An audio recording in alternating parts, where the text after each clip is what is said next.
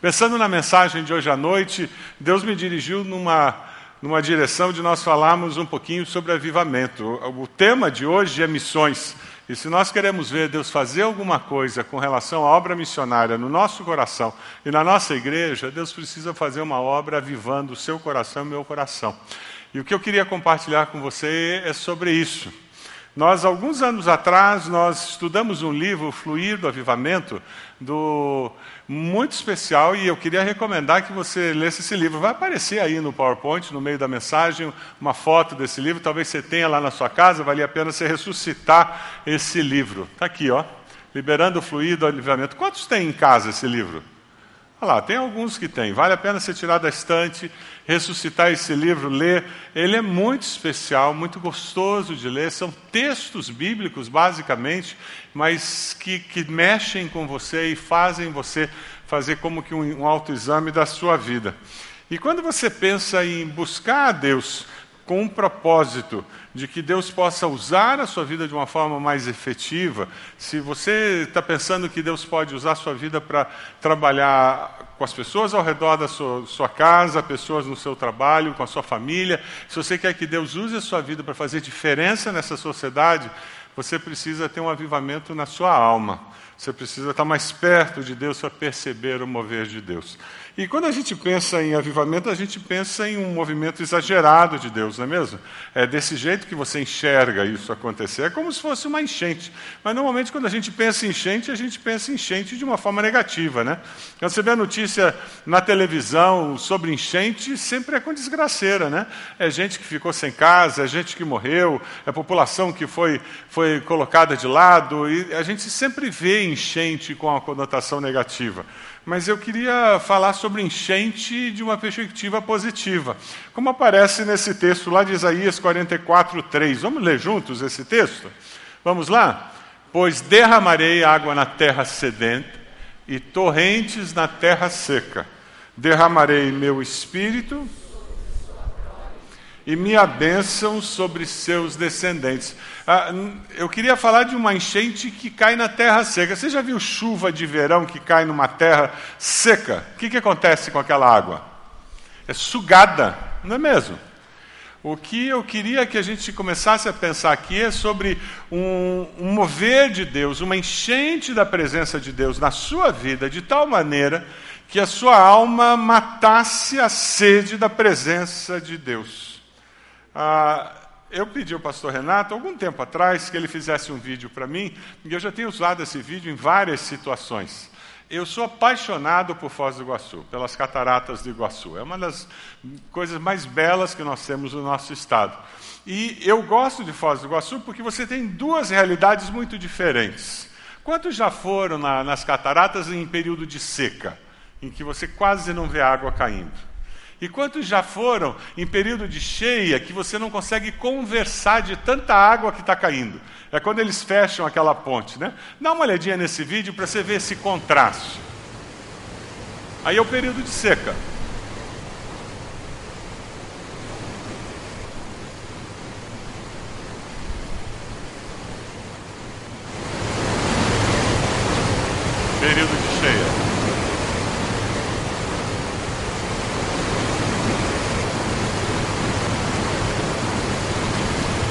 Aquela ponte no meio ela é fechada por uma questão de segurança. O contraste é absurdo. Mas para mim as cataratas são uma parábola da vida. Todos nós temos na nossa vida espiritual períodos de cheia e períodos de seca, não é verdade? Todos nós. Temos momentos em que nós percebemos com mais intensidade, mais clareza a presença de Deus, e alguns períodos em parece que a coisa está um pouco mais seca. Jesus fala sobre isso lá em João 7, quando ele diz: Quem crer em mim, como diz a Escritura, do seu interior fluirão rios de água viva. Ele estava se referindo ao Espírito que mais tarde receberiam os que nele crescem. Rios de água viva. A possibilidade de eu ter uma relação com Deus tão intensa que do meu interior transborda a presença de Deus e molha as pessoas ao meu redor com essa presença de Deus. Aqui a gente tem a primeira lição sobre o que é um avivamento genuíno. O avivamento genuíno de Deus na vida de uma pessoa contamina e abençoa aqueles que estão ao nosso redor. Ele não é egoísta. Ele não é uma experiência só do indivíduo. Ele não é alguma coisa que fica contido. Porque o mover de Deus na minha vida não pode ser contido, porque ninguém consegue conter a presença e o mover de Deus. Amém? Essa é a segurança que nós temos. Porque no momento em que você consegue conter o seu Deus, ele deixou de ser Deus. Ele virou menor do que você. É justamente porque ele é infinitamente maior do que você que ele transborda e ele começa a tocar as outras pessoas ao seu redor. Se você é alguém que deseja conhecer mais desse Deus, então você precisa buscar não o avivamento de Deus, mas o Deus do avivamento.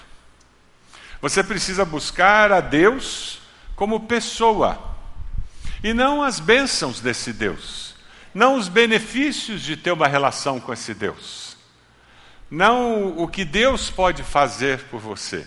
Infelizmente, nos nossos dias, a relação de muitas pessoas com Deus é uma relação utilitária, é uma relação de consumo.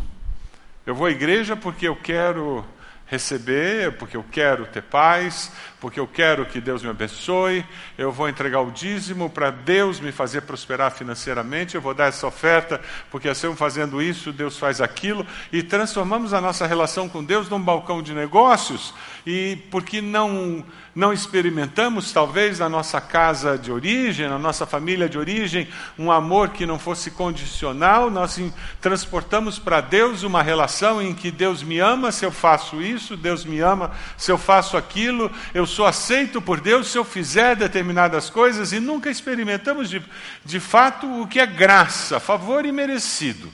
Deus me ama porque Ele é Deus. E quando eu busco a Deus simplesmente porque Ele é Deus, aí a secura da minha alma acaba. Aí a minha alma bebe dessa água viva e ela é satisfeita. Eu queria compartilhar sobre dois homens que se encontraram com Jesus. E dois homens que tiveram experiências radicalmente diferentes com relação a esse encontro com Jesus. O primeiro deles, é bem conhecido, é Zaqueu. Você conhece a história de Zaqueu? Um homem baixinho que tinha dificuldade para enxergar Jesus, que caminhava pela multidão. O texto está lá em Lucas 19, de 1 a 10. Vamos ler juntos o texto? Ele vai ser projetado na tela, assim todos podemos ler na mesma tradução. Vamos lá? Jesus entrou em Jericó e atravessava a cidade. Havia ali um homem rico chamado Zaqueu, chefe dos publicanos. Ele queria ver quem era Jesus, mas sendo de pequena estatura, não o conseguia, por causa da multidão. Assim correu adiante e subiu numa figueira brava para vê-lo, pois Jesus ia passar por ali. Quando Jesus chegou àquele lugar, olhou para cima e lhe disse: Zaqueu, desça depressa, quero ficar em sua casa hoje. E então ele desceu rapidamente e o recebeu com alegria. Todo o povo viu isso e começou a se queixar. Ele se hospedou na casa de um pecador.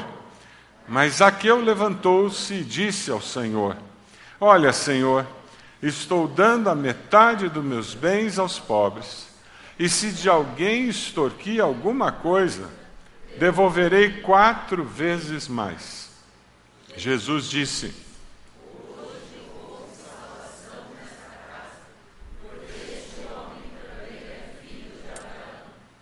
Pois o filho do homem veio buscar e salvar o que estava perdido. Três coisas nós podemos falar sobre Zaqueu.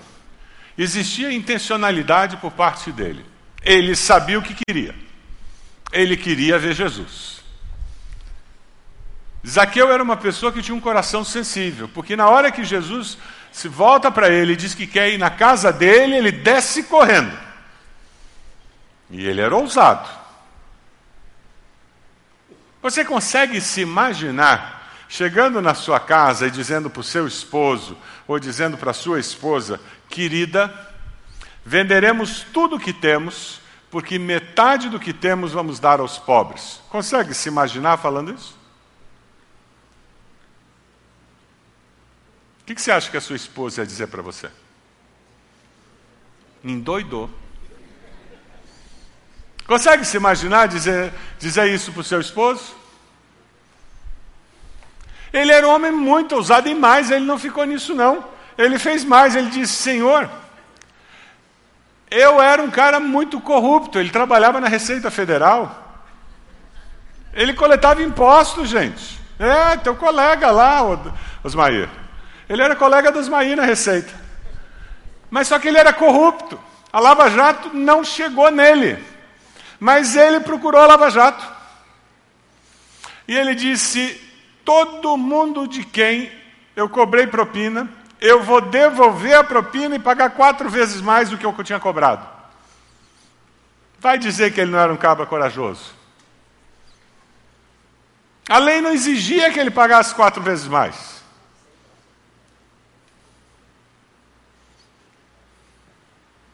É interessante porque aqui nós vemos uma grande transformação.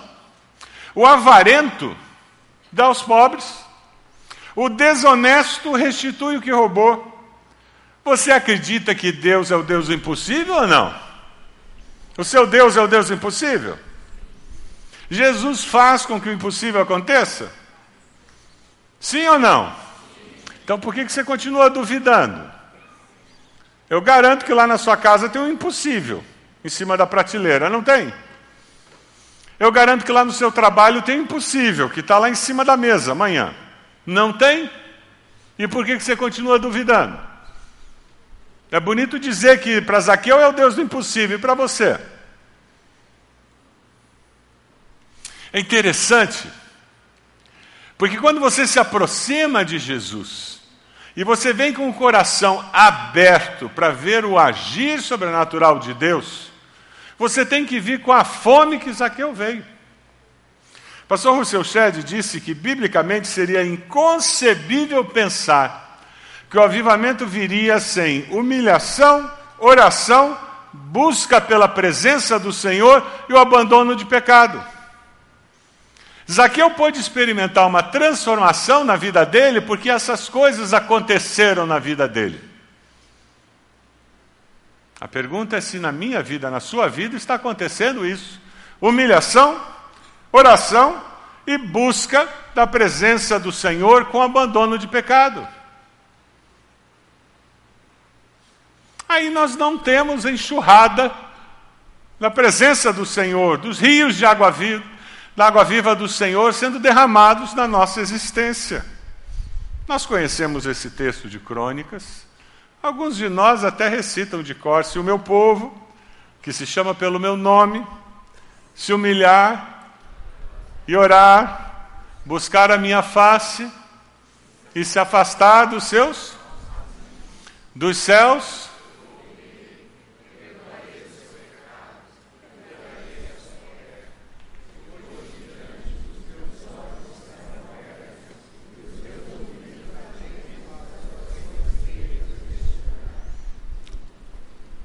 que, que precisa ser curado na sua vida? Qual é a terra que precisa de cura na sua existência?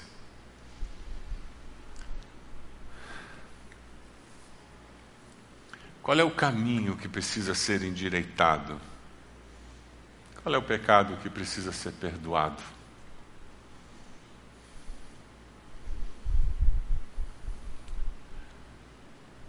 Se nós queremos experimentar esse mover de Deus em abundância na nossa igreja, na nossa família, na nossa vida, precisa haver uma postura da nossa parte que represente essa busca. precisa existir fome de Deus. Esse Deus do avivamento, esse Deus que enviou o seu filho. Tem um texto de Provérbios que não é muito lido, nem muito falado, mas que tem uma mensagem preciosa demais. Provérbios 27, 7. Ele diz: Quem está satisfeito despreza o mel. Mas para quem tem fome, até o amargo é doce. Eu vou ler de novo. Quem está satisfeito despreza o mel. Mas para quem tem fome, até o amargo é doce. Nós tivemos durante muitos anos uma situação de Natal em que o meu sogro gostava, sempre gostou de dormir cedo, então ele jantava às sete da noite, era o jantar de Natal na família da minha esposa, e nós comíamos, e minha sogra exagerada, sempre tinha muita comida em casa, e nós jantávamos às sete da noite, repartimos os presentes, lá pelas dez e meia, onze horas, íamos para a casa do meu irmão. Minha cunhada também exagerada. Nós chegávamos lá, tinha outro banquete, porque eles repartiam os, os presentes, abriam os presentes à meia-noite. Quando eu chegava na casa do meu irmão, gente, eu olhava aquela mesa farta, eu não tinha nem vontade vontade de olhar para aquela comida. Já aconteceu isso com você? O problema não estava com a comida, estava comigo. Eu não tinha fome mais. É disso que Provérbios está dizendo. Quem está satisfeito, despreza o mel. Quem tem fome, até o que é amargo se torna doce. O que minha mãe dizia, quando criando três filhos homens, e quem tem filho homem na adolescência sabe do que eu estou dizendo. Caiu na frente, não se moveu por cinco segundos, come. Aquela fase da draga. E de vez em quando a gente começava a reclamar da comida para ela. A minha mãe olhava e dizia: problema de vocês não é a comida. Vocês não estão com fome. Tempero de comida é fome. E é uma grande verdade.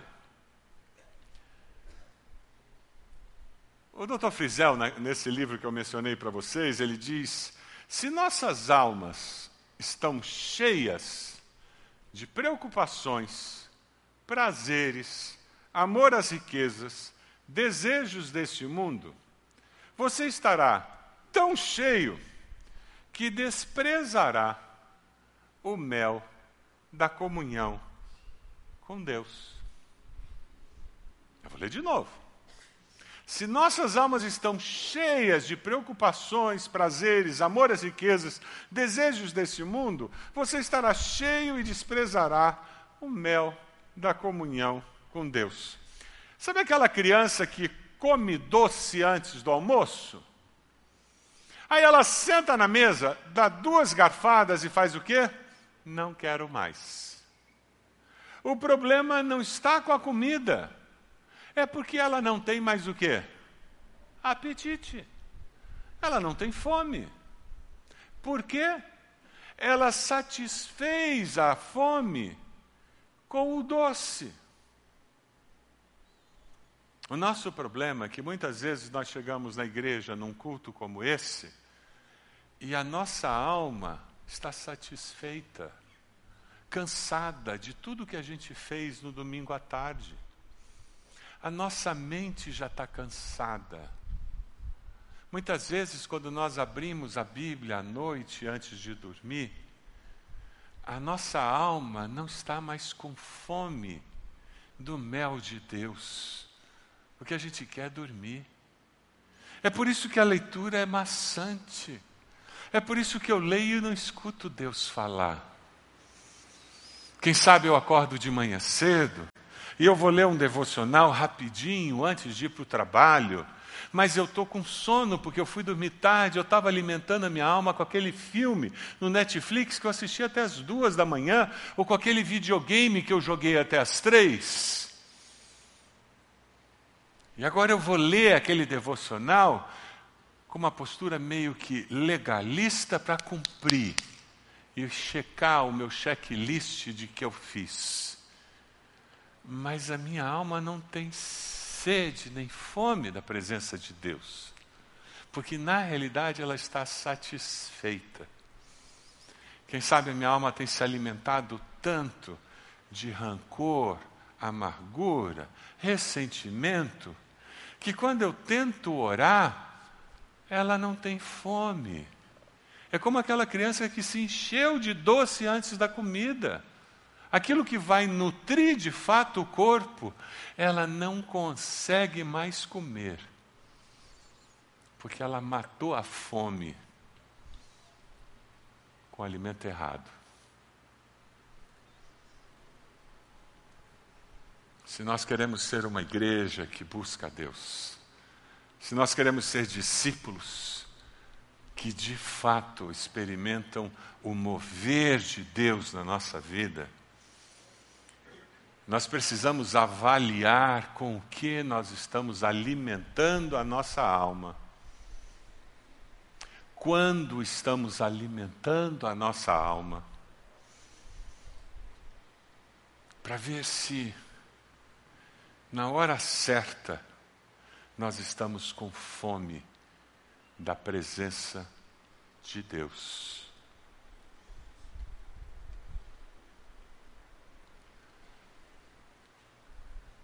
Esse era o pro problema do segundo homem que encontrou com Jesus.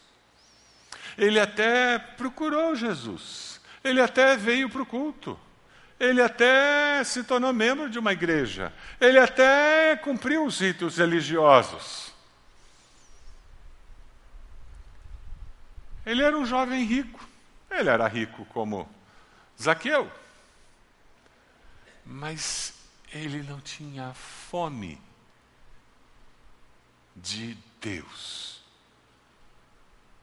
Dê uma olhadinha nesse vídeo que relata a experiência dele com Jesus.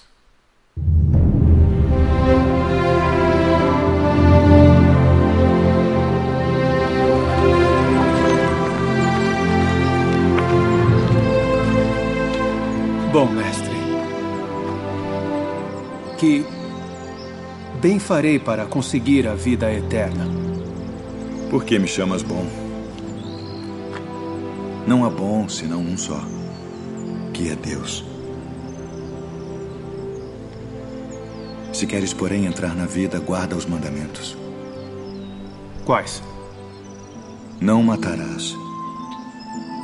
Não cometerás adultério. Não furtarás. Não dirás falso testemunho Honra teu pai e tua mãe. E amarás o teu próximo como a ti mesmo. Tudo isso tenho guardado desde a minha mocidade. Que me falta ainda? Uma coisa te falta.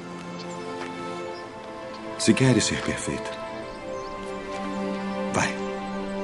Vende tudo o que tens e dá-o aos pobres. E terás um tesouro no céu.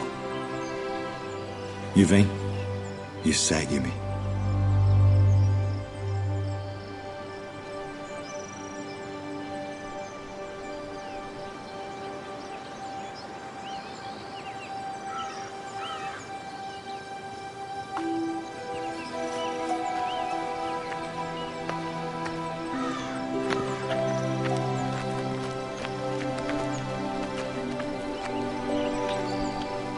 Em verdade vos digo que é mais fácil passar um camelo pelo fundo de uma agulha do que entrar um rico no reino de Deus. Quem poderá, pois, salvar-se? Aos homens é isso impossível. Mas a Deus, tudo é possível.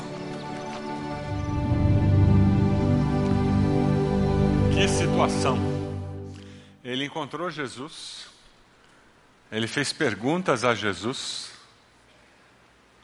mas ele não buscava respostas. Ele só fez perguntas a Jesus. ele não tinha fome de Deus. Eu queria que você perguntasse para a pessoa que está perto de você, para quantas pessoas Jesus disse: Vai vende tudo que você tem e me segue. Vende tudo que você tem, dá aos pobres e me segue. Para quem mais Jesus disse isso? Ele disse para mais alguém?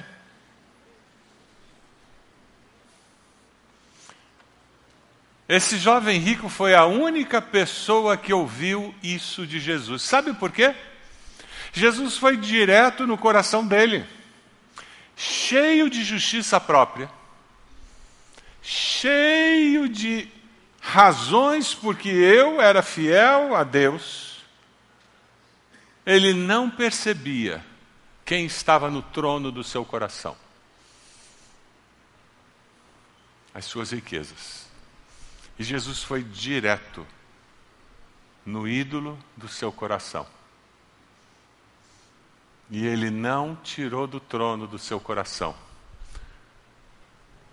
aquele Netflix, aquele videogame que o segurava até as quatro da manhã, ou quem sabe que virava a madrugada jogando videogame com amigos.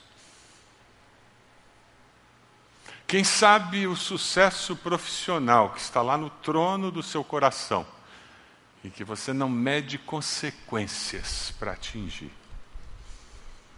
Quem sabe os filhos, amadas crianças, presentes de Deus que Deus te deu, e eles estão no trono do seu coração.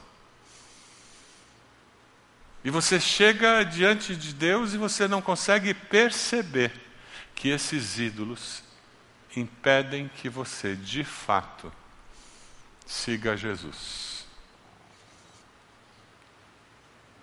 Aquele jovem rico foi embora e a Bíblia diz que ele foi triste. Existia um vazio existencial dentro dele. Consequência da sua religiosidade aparente? Consequência da falta de fome. O mel da presença de Deus ele nunca tinha provado, porque ele não tinha fome da presença de Deus. O apetite dele sempre estava satisfeito com algo mais. O triste da história é que, embora ele fosse muito rico, ele era, na realidade, muito pobre. É sobre isso que nós lemos lá em Apocalipse o apóstolo João fala em Apocalipse 3,17, quando ele diz: Você diz, estou rico, adquiri riquezas e não preciso de nada. Essa era a postura dele. E é assim que ele faz perguntas a Jesus. Você não reconhece, porém, que é miserável, digno de compaixão, pobre, cego e que está nu.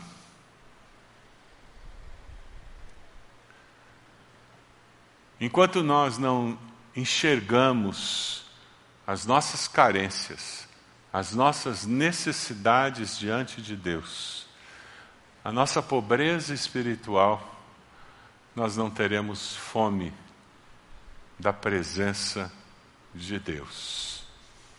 Porque a nossa justiça própria, as nossas obras, serão empecilhos para que nós possamos de fato experimentar o mover de Deus nos nossos corações. É interessante porque o rei Davi era muito rico. Quando você lê a história de Davi, no final da vida dele, ele separa bens para a construção do templo. Já que Deus disse que ele não construiria, então ele separou bens para que o filho dele construísse o templo. Veja o relato lá em 1 Crônicas. Com muito esforço, providenciei para o templo do Senhor, e começa uma descrição: 3.500 toneladas de ouro. Para e pensa. Quanto vale 3.500 toneladas de ouro?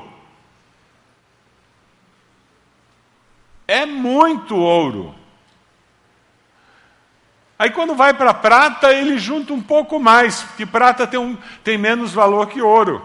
35 mil toneladas de prata. E mais bronze, ferro do que se pode calcular, além de madeira e pedra. Gente, isso foi o que ele separou para a construção do templo. Fora isso, ainda existia a fortuna pessoal dele. Esse era Davi, o rei Davi. Agora veja o que, que esse rei Davi afirma no Salmo 86, 1. Inclina os teus ouvidos, ó Senhor, e responde-me. Pois O que, que ele disse que ele era? Qual foi a última vez que você disse para Deus que você era pobre e necessitado? Qual foi a última vez que você chorou pelos seus pecados? Qual foi a última vez que você disse: Deus tem misericórdia de mim, pecador? Tem misericórdia de mim, pecadora? Qual foi a última vez que você se chamou de pecador e pecadora diante de Deus? Ah, meus queridos, se você quer de fato experimentar o mover de Deus na sua vida, o mover de Deus na sua família, fazendo com que aqueles impossíveis aconteçam,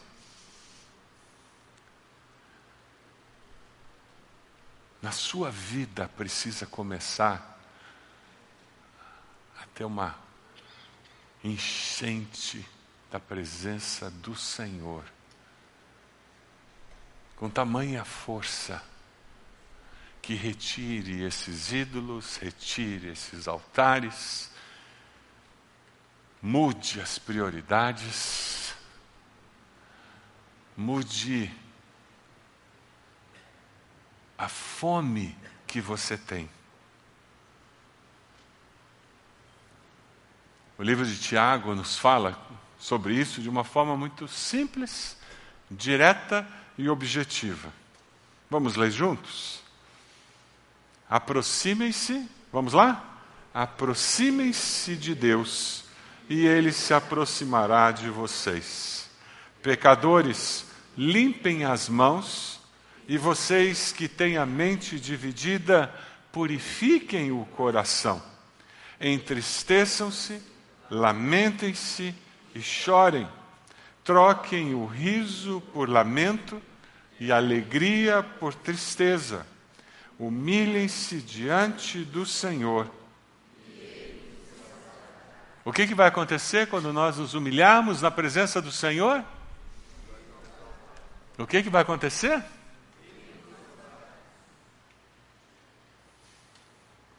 Naamã descobriu que estava com lepra. Tinha uma jovem judia que trabalhava para sua esposa, ela disse: O profeta lá do meu povo pode curá-lo. A esposa insistiu tanto que ele foi até lá. O profeta mandou dizer: Vai no rio Jordão, mergulha sete vezes que a lepra some. Ele disse: Eu e naquele rio barrento. Imagina, na minha terra tem rio com água limpa. Minha terra tem rio mais limpo que bonito. Não, vou não.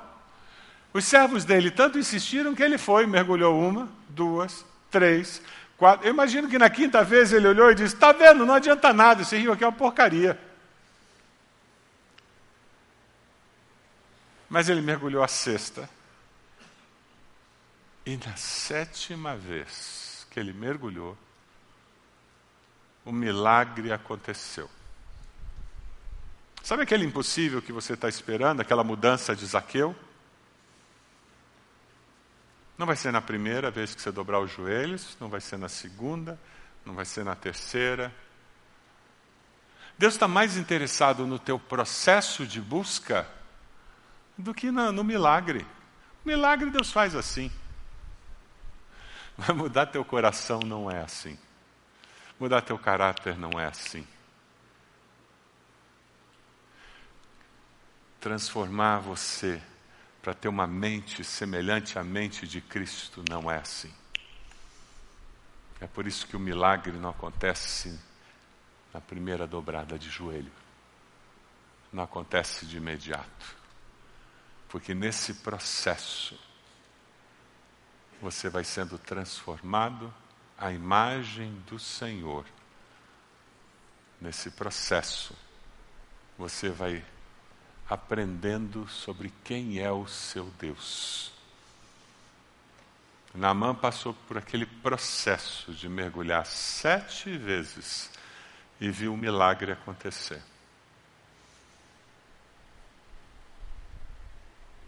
Mas ele teve que se submeter ao processo. A minha pergunta hoje para você é se você está disposto a se submeter ao processo de Deus, para tirar aquilo que rouba a fome do seu coração da presença de Deus. Aquilo que mexe com a sua agenda e faz com que na hora que você deveria estar buscando a Deus, você não busca. Aquilo que consome as suas prioridades e na hora em que você deveria ter fome de Deus, você já se satisfez com outras atividades. E daí eu não tenho nem vontade de buscar a Deus.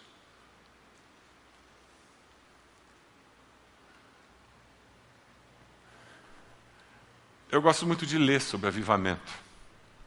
Eu li uma história que eu achei muito interessante. O evangelista Chapman, ele tinha um sonho de se encontrar com John Hyde.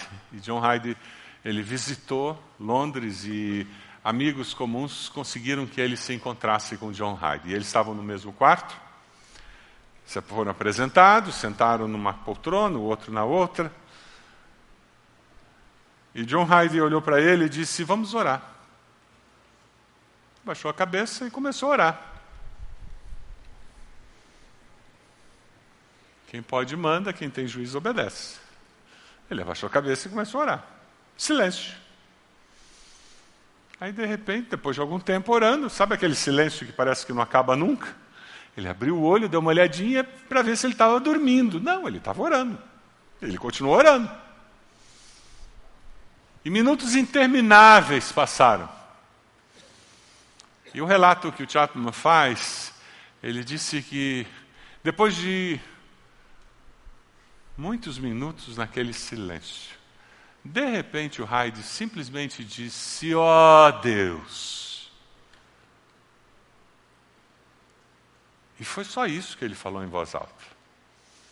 E o Chapman disse: Foi como se o céu viesse à terra. Algo parecido com o que a gente lê sobre o Monte da Transfiguração. A presença de Deus se instalou naquele quarto. E mais nada foi falado nos próximos minutos em que nós ficamos ali orando. Porque a presença de Deus foi manifesta. É disso que nós estamos falando. De você conhecer a Deus dessa maneira. Da fome da sua alma, ser conhecer a Deus dessa maneira. Você pode abaixar sua cabeça?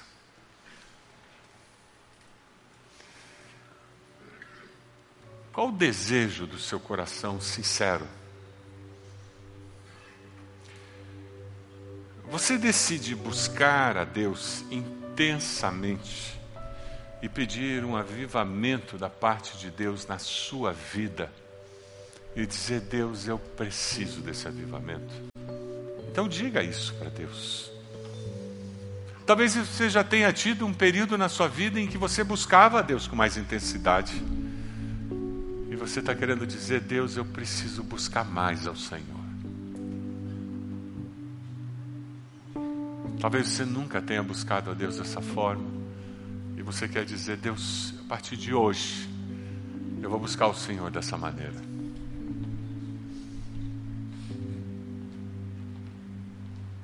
Quem sabe você está aqui e você nunca confessou a Jesus como teu Senhor e Salvador pessoal. Eu quero convidar você a fazer uma oração muito simples. em que você reconhece que é pecador, pecadora, pede perdão ao Senhor e confessa Jesus como Senhor e Salvador. Você reconhece que aquele sacrifício na cruz foi pelos seus pecados. A Bíblia diz: se com a tua boca confessares a Jesus como Senhor e no teu coração crer que Deus o ressuscitou dos mortos, você vai ser salvo. Então repita essa oração no seu coração, dizendo: Senhor meu Deus, eu me arrependo dos meus pecados. Diga isso para Deus. E eu confesso Jesus como meu Senhor e Salvador. Eu entrego minha vida ao Senhor. E eu quero ter fome da presença do Senhor, como Zaqueu teve. Eu quero que o Senhor mude a minha vida, porque eu quero seguir a Jesus. Você fez essa oração entregando sua vida a Jesus? Levante sua mão. Onde você está? E depois abaixe. Onde você está? Levante sua mão. Graças a Deus. Pode abaixar. Graças a Deus. Mais alguém? Levante sua mão. Onde você está? Graças a Deus. Pode abaixar. Mais alguém? Levante sua mão. Onde você está? Mais alguém? Levante sua mão. Graças a Deus. Vamos ficar de pé? Nós vamos começar a cantar. Eu queria convidar você que tomou essa decisão ao lado de Jesus para vir aqui na frente. Nós vamos ter pessoas que vão orar por você nesse momento tão especial da sua vida.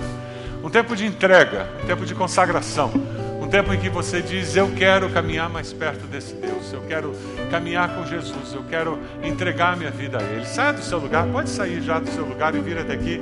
Nós queremos orar por você nessa decisão tão especial que você tomou. Nós vamos começar a cantar.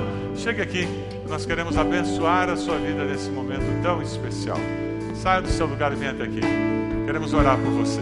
Isso, pode vir. Por favor, vem aqui. Em tuas mãos descansarei. Isso, Meu pode vir. Vai lá, coração pode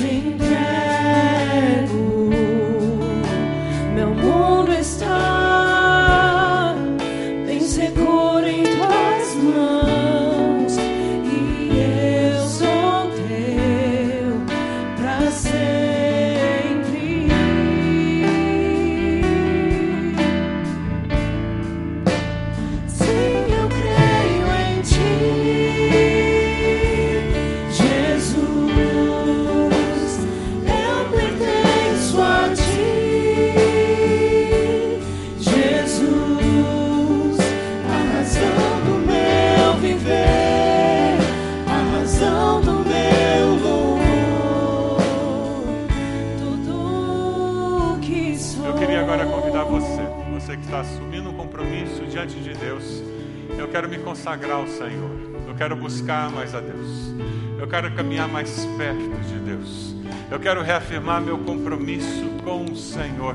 Saia do seu lugar, chega aqui. Nós vamos terminar esse culto orando por você, pedindo que Deus abençoe sua vida. Saia do seu lugar, venha até aqui. Você vai estar dizendo: Eu quero reafirmar o meu compromisso de seguir ao Senhor mais de perto. Saia do seu lugar.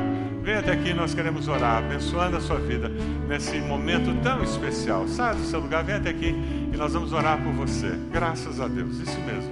Chega aqui, pode chegar, pode chegar. Tempo de confirmar, tempo de reafirmar, de assumir compromisso novo, de confirmar compromisso antigo. Se tem alguém aqui do seu pequeno grupo, chega aqui para abraçar essa pessoa, para abençoar essa pessoa nessa decisão tão especial. Se você está vendo alguém do seu pequeno grupo aqui, chegue até aqui, abrace a pessoa nessa hora tão especial. Faça isso. Nós vamos continuar cantando enquanto as pessoas estão chegando.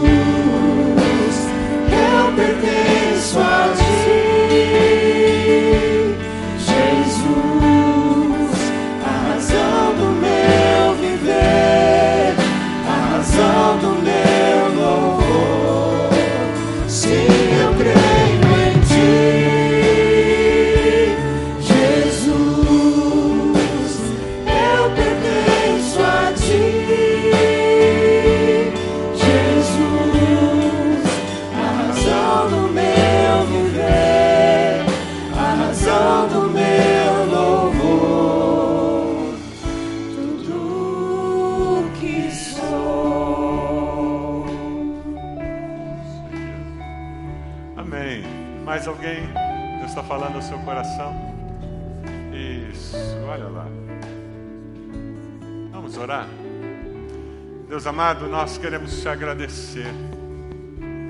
Te agradecer porque o Senhor fala conosco, o teu Santo Espírito se move no nosso meio e nos nossos corações. Te agradecer porque o Senhor se revela através da tua palavra o Senhor confirma valores e princípios que são do Senhor. E nós queremos, ó Deus, pedir que o desafio da tua palavra nessa noite continue ecoando nas nossas almas durante essa semana, Deus. Ó Pai, nós queremos pedir que o Senhor nos dê discernimento, para que nós possamos perceber tudo aquilo que tira o nosso apetite da presença do Senhor tudo aquilo que engana a nossa mente, que engana a nossa alma e faz com que a gente não busque ao Senhor com a intensidade que deveríamos buscar. Ó Deus, perdão porque tantas vezes, tantas vezes, nós não buscamos ao Senhor em primeiro lugar. Perdão, Senhor. Perdão, Pai amado, porque tantas vezes não buscamos o Teu reino em primeiro lugar. E com isso perdemos as bênçãos que o Senhor tem reservadas para nós. Com isso, deixamos de ser bênção como o Senhor gostaria que nós fôssemos. Perdão, Deus. Nós saímos desse culto dependendo da tua graça, Senhor, da tua misericórdia. Nós te agradecemos, porque as tuas misericórdias se renovam a cada manhã. Gracioso e bondoso como o Senhor é, o Senhor não apenas perdoa os nossos pecados, mas o Senhor nos limpa de toda maldade toda iniquidade. E o que nós queremos é que o Senhor nos leve com uma disposição nova, com um desejo novo, com um compromisso novo. Nos unimos a esses irmãos e irmãs que dizem: Eu renovo o meu compromisso. Eu assumo um novo compromisso. Ó Deus, com teu Santo Espírito, confirme. E dê a eles a alegria da vitória, em nome de Jesus.